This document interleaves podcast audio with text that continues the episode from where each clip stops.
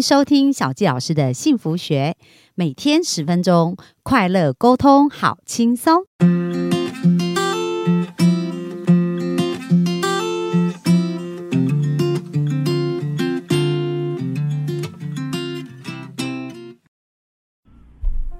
欢迎收听小教师的幸福学，很开心又在空中跟大家见面。本周呢，我们来分享啊，职场关系如何经营的非常好哦。那包含创业的时候或者工作的时候，如何在跟面对同事啊、厂商啊，然后或者是我们的客户啊各方面，我们如何拥有一个不断。加分的关系哦，而且不断得到一个我们想要的结果。所以本周跟大家分享的这本书叫《善用业力法则，创造富足人生》。那作者呢是麦克罗区格西老师哦。那他本身之前写过一本书叫《当和尚遇到钻石》，在我们之前的 p a c k a g e 也有介绍过。就是他创业非常非常的成功啊，连续十八年公司都正成长，在纽约赚一个做一个非常赚钱的。钻石生意哦，那接下来他在很多人生当中就出了《当和尚遇到这钻石》这本书，帮助我们去理解如何善用这种种子法则、付出的法则，去得到一个更好的生命。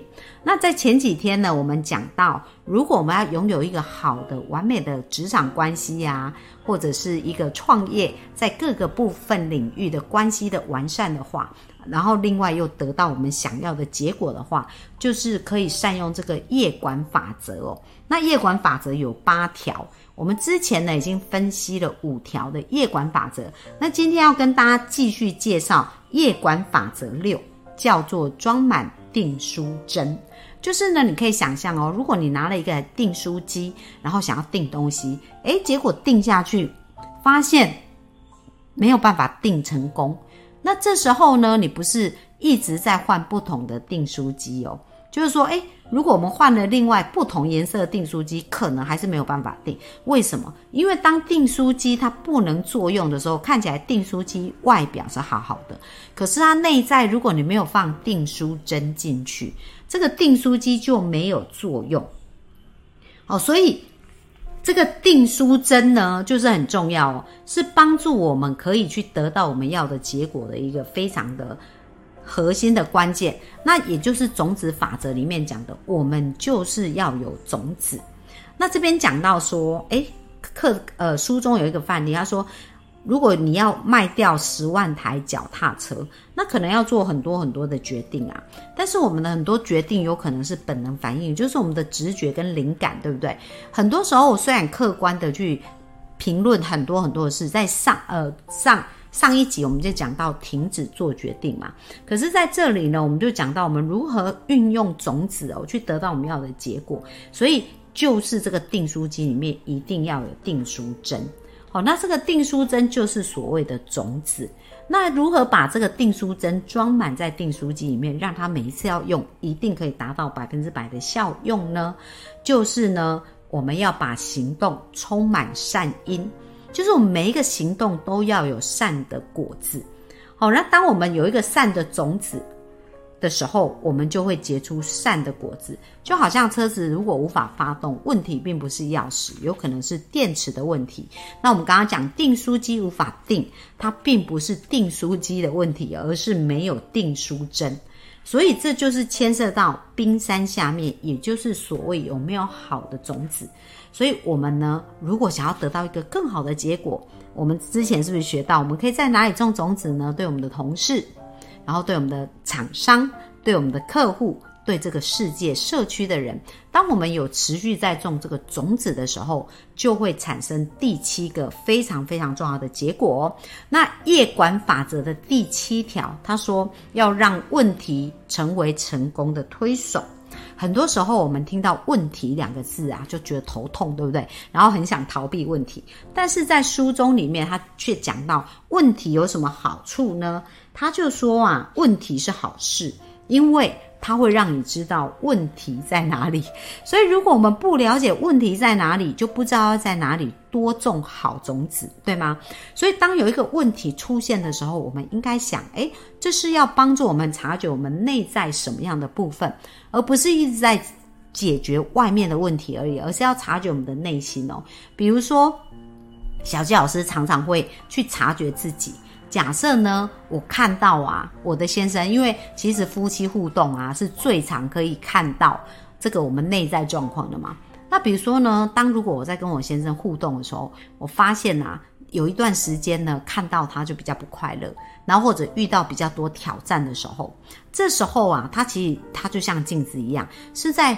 反应，这就是一个问题嘛，就是说，诶，我们在沟通的时候，可能他就会因为不快乐啊，可能就比较没有耐心啊，然后或者讲话的语调啊，就会比较不和善。就像我自己有时候也会这样子。那这些事情产生的时候，可能它起源于我已经先对他讲话不和善，所以他的回答就也不舒服。那这样子并不是我看到他的样子而已，而是我首先先做了这样子的一个。一个这样子的一个回馈哦，跟这样子的一个行为的起源。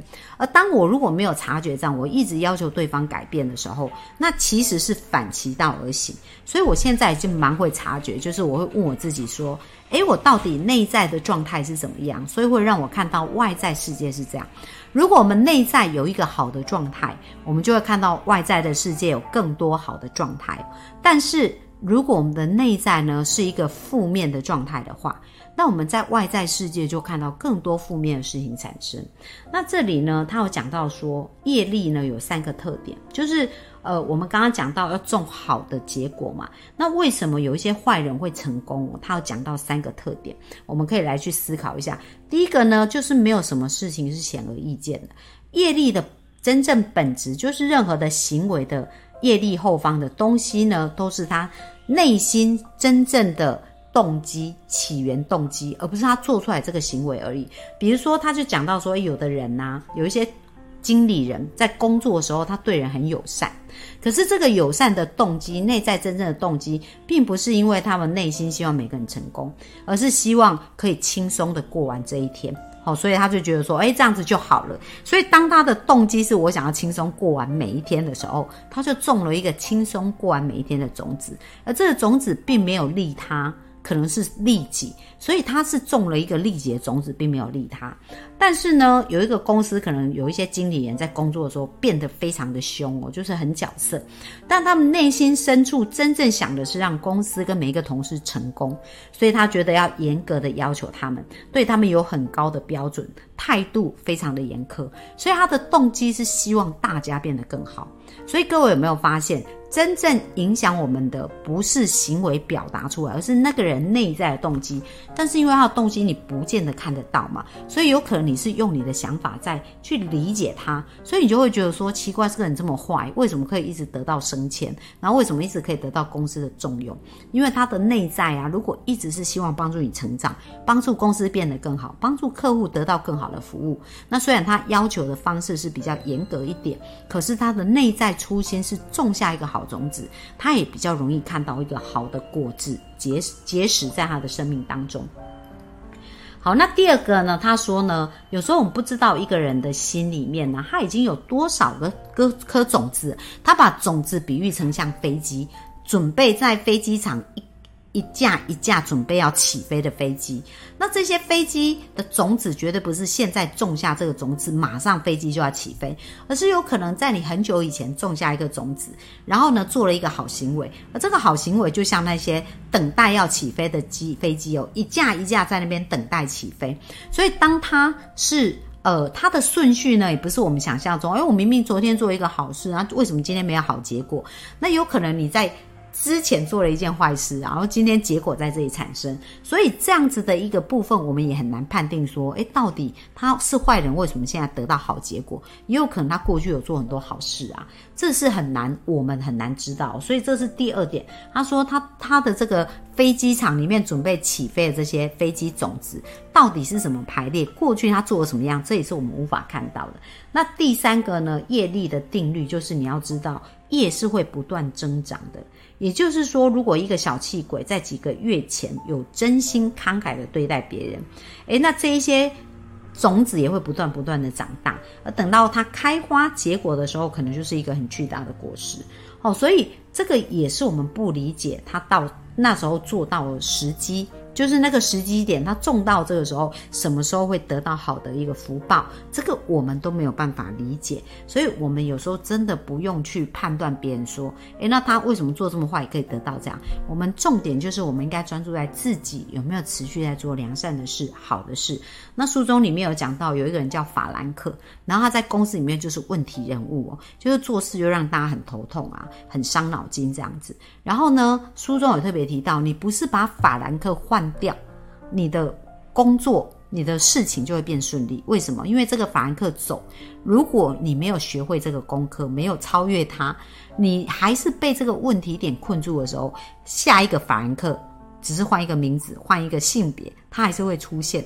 制造同样的问题，让你需要去面对跟超越，所以我们要感谢问题哦，因为问题是让我们察觉我们在什么地方可以变得更好，可以去超越。所以重点啊，我们要学会拥抱问题，而不是逃离问题。如果呢，我们要逃离问题，只会逃来逃去。就一直遇到类似的问题，那这小教师真的超级无敌有感，因为以前呢，我在追求爱情啊、追求婚姻这件事情上面，就是有一样的这种回圈，就是我越不想面对的事情，我觉得好奇怪，我怎么老是遇到类似的人，遇到类似的情境哦。但是当有一天我可以接纳、我可以超越的时候，这个功课就会离开我，反而我就。不会再一一直遇到这样的问题，那这就让我想起来，我以前呢曾经去为教会做传教的工作，去服务了一年半的时间。那我们在教会里面服务，我们有一个传道部的会长，他每一个月定期都会跟我们面谈，然后就看看我们传教士这边有没有什么需要协助的啊，或者跟同伴在相处这边有没有什么需要帮忙啊，去突破厘清的这样子。那我记得有一段时间，我真的那时候遇到很多的挑战哦，就来自于家里的，然后来自于那时候。我在做传教士，有很多很多很多痛苦的一些事情想要去突破，所以我就一直好想跟我的传道部会长面谈。我就想说，我要等待，我要跟他谈的时候来去解决我这些问题，希望他帮我解决。所以大家有没有发现，我内在的状态是希望他帮我解决这个问题哦，而不是我想要自己去突破跟成长这样。那真的很妙哦。当我一直期待他会出现来帮我解决问题的时候，经过了将近两个月。他都没有跟我面谈，这是从来没发生过的事。因为他在排 schedule 的时候，排行程就是每个月一定会跟所有传教士面谈到。但是我不知道为什么那时候两个月时间，那因为这两个月时间我都没有办法跟他碰面，所以我就自己非常认真的去面对这样子的问题。而很神奇的，当我去超越这个问题，解决了我内在的那个挑战跟困难，而且我看开了，也找到解决方法以后，隔周我就接到通知，传道部会长要跟我面谈了，所以这让我有一个非常印象深刻的经验哦，就是其实很多时候我们想要逃避的事、不想面对的事、想要把它丢给别人的事，你就会发现这一次会黏你黏得越紧。可是当你超越它、突破它、拥抱它的时候，就会发现，哎，你们的功课圆满了，你们自然而然就会。分很和平的继续往人生的下一个阶段前进哦，所以鼓励大家这个夜管法则六跟七啊，也是很值得学习的。那希望大家呢能够记得装满好的种子，然后接下来呢能够看到问题的时候，让它成为我们成功的推手，去拥抱它，而不是把它推开哦。那这是今天的分享，明天再继续跟大家分享更多的夜管法则。那我们的分享就到这边，谢谢大家，拜拜。